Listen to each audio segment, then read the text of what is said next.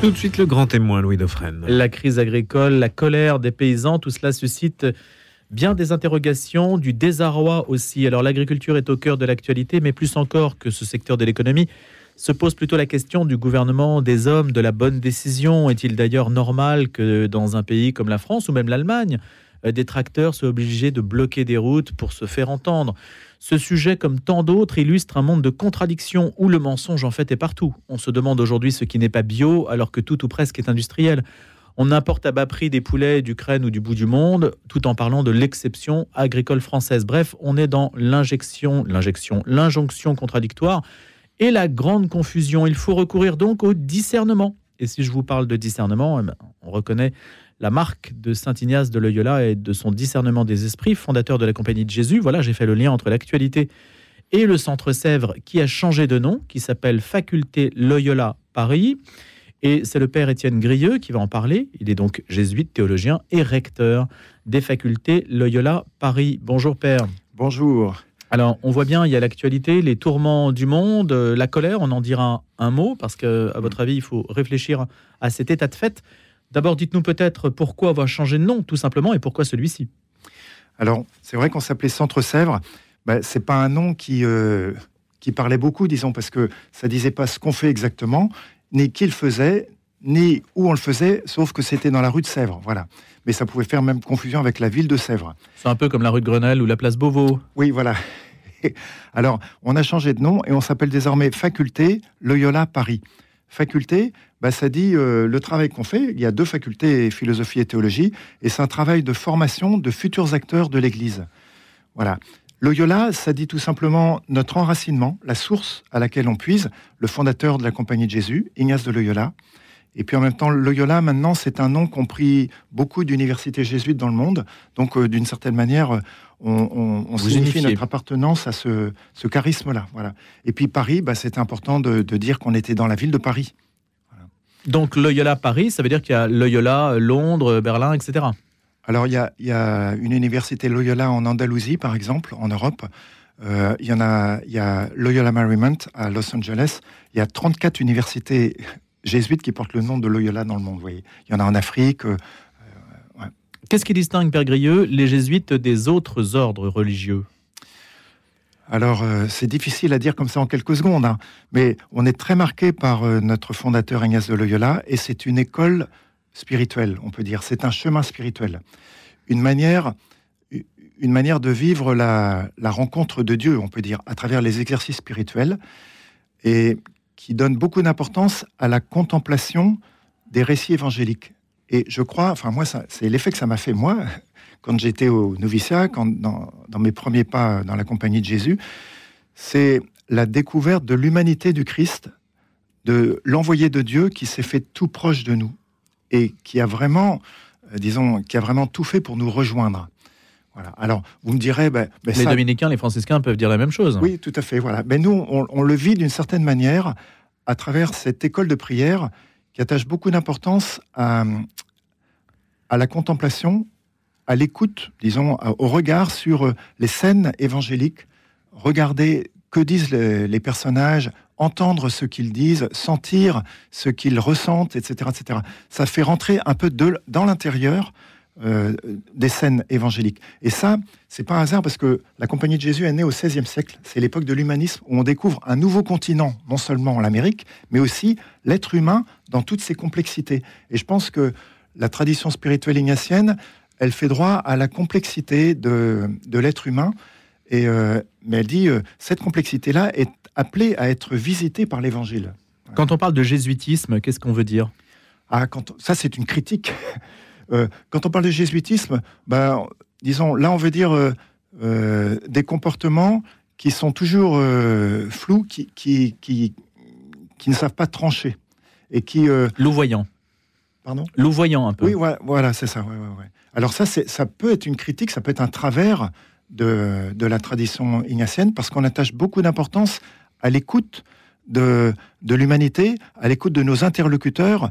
Et du coup, il y a aussi euh, bah, la prise en compte de ce qu'ils sont euh, pour pouvoir les rejoindre. Voilà. Alors ça, le travers que ça peut induire, et il faut, faut, le dire aussi, c'est que on peut euh, on peut devenir caméléon à la limite. Hein. Je pense pas, franchement, quand on voit l'histoire de la compagnie, quand on voit euh, tous les combats qu'ont eu à affronter les jésuites, quand on voit le nombre de fois où on a été expulsé de tel et tel pays, quand on voit le nombre de martyrs qu'il y a, je pense pas que c'était quand même la note dominante, voilà, et que c'était vraiment une caricature. Le pape François est caméléon? Ben justement, le pape François, c'est pas le style caméléon, je pense. Hein. Là, euh, on sera assez d'accord là-dessus, quand même. Hein. Il sème, il sème un petit peu des, opinions, non pas différentes, mais en tout cas, il sème des ressentis différents. C'est-à-dire, on va le percevoir sans très bien pouvoir le situer. Et donc, il déstabilise, ce qui est une force aussi, hein, de pouvoir, euh, d'une certaine façon, être un peu inclassable. Mais est-ce que vous le rattachez à cette euh, position-là Alors, disons, euh, ouais, là-dessus, moi, je ne saurais pas dire, mais il me semble que c'est pas une stratégie de sa part, disons. Il me semble que, ben voilà, il est comme ça. Non, mais c'est encore plus fort, justement, quand ce n'est pas une stratégie. Ça prouve qu'il a complètement inculturé une dimension, une réalité. Oui, peut-être. Alors, moi, je crois qu'il y a. De se décentrer, l'écoute, pardonnez-moi de vous avoir coupé, mais que l'écoute, justement, de la personne euh, en vient toujours à partir de son point de vue et du point de vue le plus extrême par rapport au sien, mmh. à se décentrer au maximum. Est-ce que c'est ça? Alors c'est vrai qu'il y a ce, ce, décentrement, je pense que ça c'est très important dans, dans l'expérience jésuite. Alors pour le pape François, moi je ne saurais pas en dire.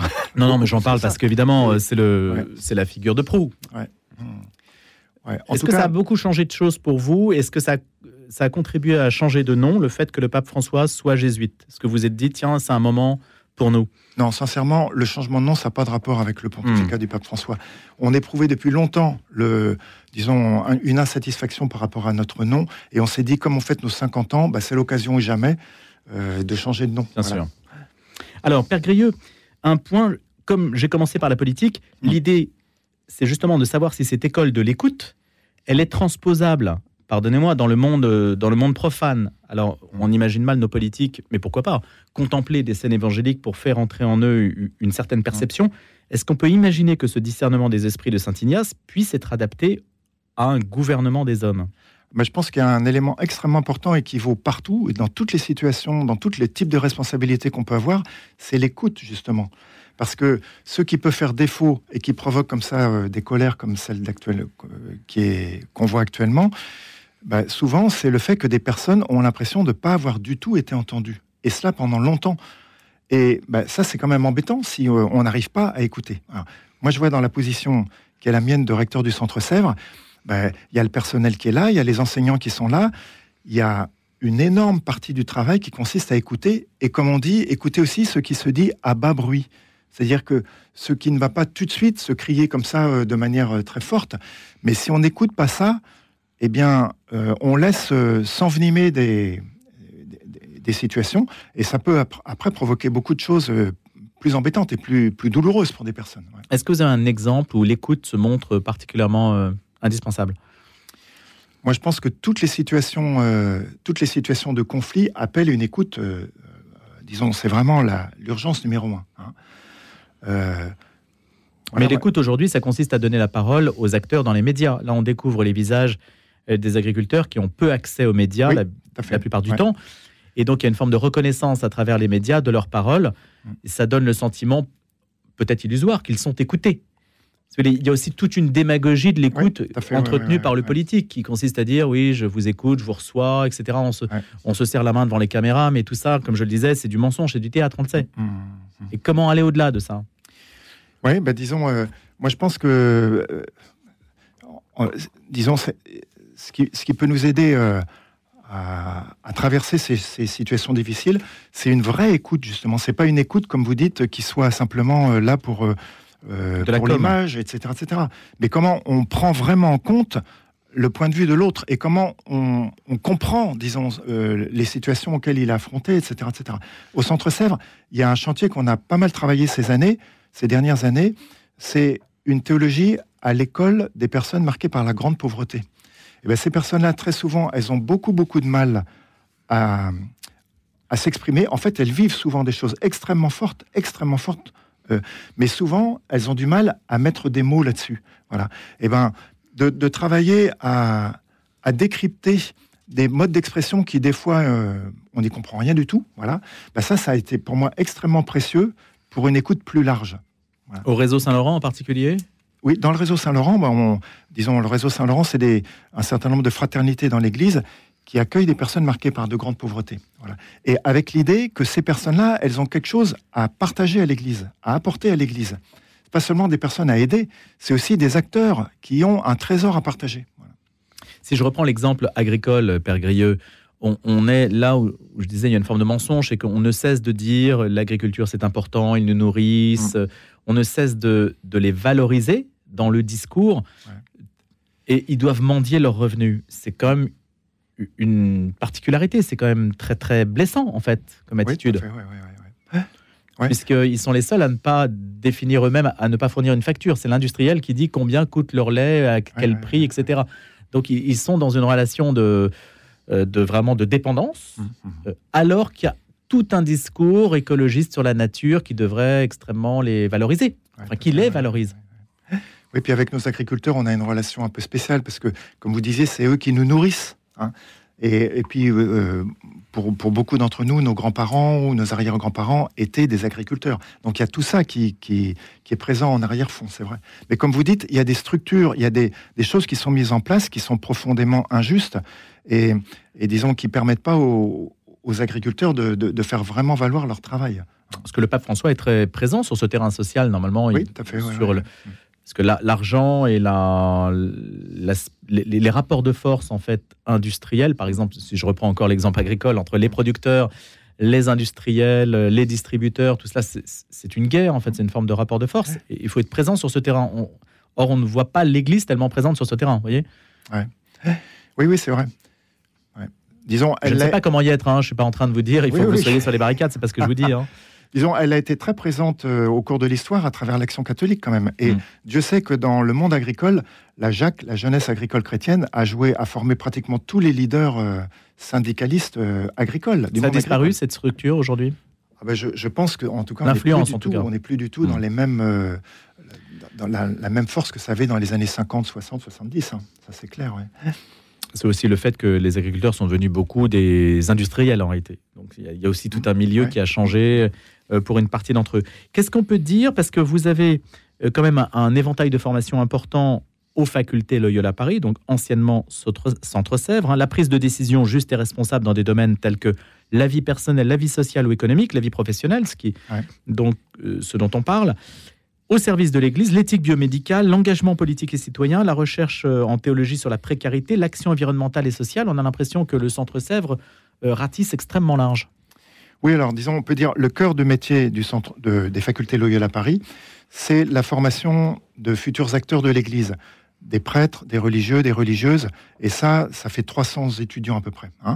Mais en plus de ça, il y a d'autres formations pour des, des, disons, des gens comme, euh, j'allais dire comme vous et moi, pas tout à fait, mais voilà, des, des, gens qui ont une activité professionnelle, mais qui veulent des compléments de formation euh, pour exercer des, disons, soit pour avoir une réorientation dans leur euh, parcours professionnel, euh, soit par intérêt personnel, disons. Voilà. Et c'est dans ce cadre-là, alors, dans le domaine de l'éthique biomédicale, on fait ça en collaboration, en partenariat avec l'Institut catholique de Paris. Hein.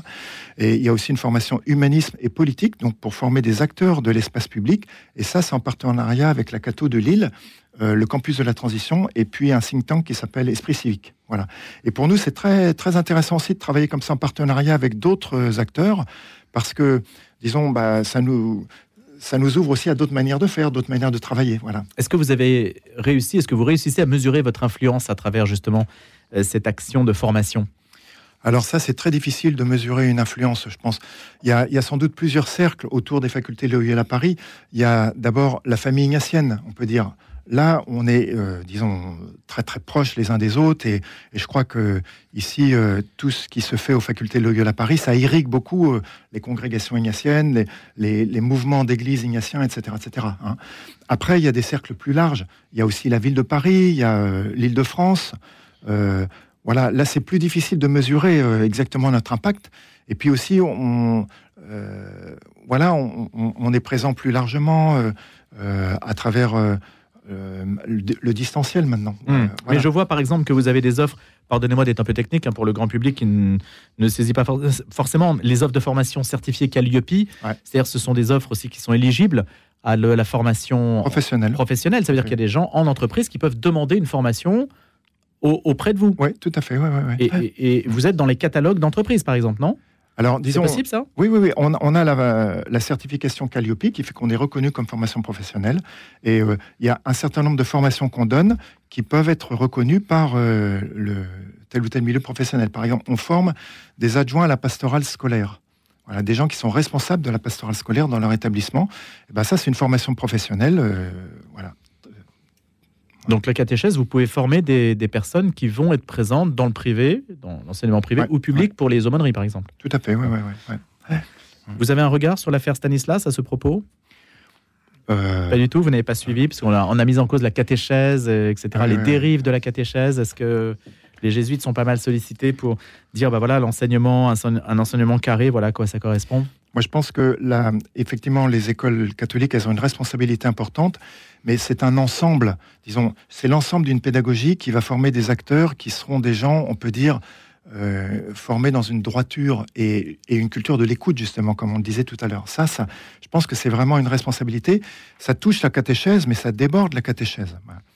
Et dans les établissements euh, jésuites, il y a notamment une initiation aussi à la rencontre de personnes d'horizons complètement différents. Il y a les ce qu'on appelle le programme d'action sociale, qui invite des jeunes, en, je crois que c'est en classe de première, à faire des petits stages auprès de, de populations qui ne connaissent pas du tout. Qui- enfin, voilà. Et découvrir notamment des, des personnes en difficulté sociale. Et donc ça, c'est un point clé, hein, justement, la, la proximité avec les personnes, euh, en, en particulier en précarité. hein. Oui. Et je pense que quand on, a appris, assez. quand on a appris à apprendre de la part de ces personnes-là, alors on a appris à apprendre de toute personne. Comment rendre la foi euh, La question est vaste. hein, vous avez quatre heures pour une dissertation, euh, Père Grieux. Comment euh, rendre la foi plus intelligible dans le monde d'aujourd'hui, plus audible? Ça, c'est une grosse question. hein. C'est une très grosse question. Moi, en tout cas, ce qu'on peut remarquer, c'est qu'aujourd'hui, euh, le nombre de catéchumènes, de, de- de personnes qui frappent à la porte de l'Église pour des demandes de catéchuménat augmente beaucoup. Ça veut dire que avec le discours qu'on a, euh, tout mal ficelé qui peut être, eh ben, ça parle quand même. Voilà, ça finit quand même par rejoindre des personnes et ça, finit quand même par faire signe. Moi, je pense que l'Église, elle a, d'une part, des discours publics à travers ses responsables, etc. Il y a aussi d'autres formes de, discours, d'autres formes de. Alors, c'est pas forcément justement des discours, mais par exemple, la liturgie, bah, c'est une manière pour l'Église de parler, disons, d'ouvrir un espace dans lequel il se passe quelque chose et chacun peut s'y sentir accueilli, peut entendre quelque chose. Voilà. La liturgie, je pense, ça reste euh, quelque chose d'extrêmement important pour la vie de l'Église. Et si, euh, disons, ça demande à être travaillé justement pour être un lieu qui soit vraiment accueillant, euh, où tout le monde puisse euh, se sentir euh, euh, appelé à quelque chose à partir de ce lieu-là. Voilà. C'est un sujet qui a divisé, et qui continue de diviser quand même les chrétiens, non? Oui, tout à fait. C'est pas un sujet simple. C'est pas. Si vous voulez mettre euh, la pagaille dans une communauté religieuse, vous dites ah ben on va on, on va recomposer notre chapelle, on va la refaire. Alors là, vous pouvez être sûr que ça met la zizanie dans la communauté. Quelle est votre position là-dessus? Est-ce que est-ce qu'il faut se partager entre d'un côté ceux qui sont hostiles au renouveau et ceux qui sont euh, favorables à trop de créativité? Moi, je pense que la boussole pour une créativité, c'est euh, euh, l'accueil des personnes qui viennent dans nos églises et euh, le message qu'on peut à ce moment-là faire entendre, ou, plus, plus spécialement l'appel qu'on peut faire résonner. Voilà. Alors après ça, disons, ça peut passer par des choses qui sont de l'ordre d'un peu exploratoire, et il faut pas tout de suite s'effrayer, etc., etc. Mais il faut voir les fruits que ça donne, moi je dirais. Voilà et ne pas chercher à faire de la liturgie une sorte de, de spectacle ou de, de, de, euh, de showbiz ou de choses comme ça. ça, ça on voit tout de suite que ça, ça ne va pas. quoi. Qu'est-ce que vous mettez dans la case spectacle ou showbiz? Ben, quelque chose qui finalement, c'est nous qui nous célébrons. Voilà. Au lieu que d'être un lieu ouvert à l'altérité de Dieu. La liturgie, c'est quand même avant tout ça. C'est quand même un lieu dans lequel il y a, disons, euh, ce Dieu qui est venu nous rejoindre, qui s'adresse à nous.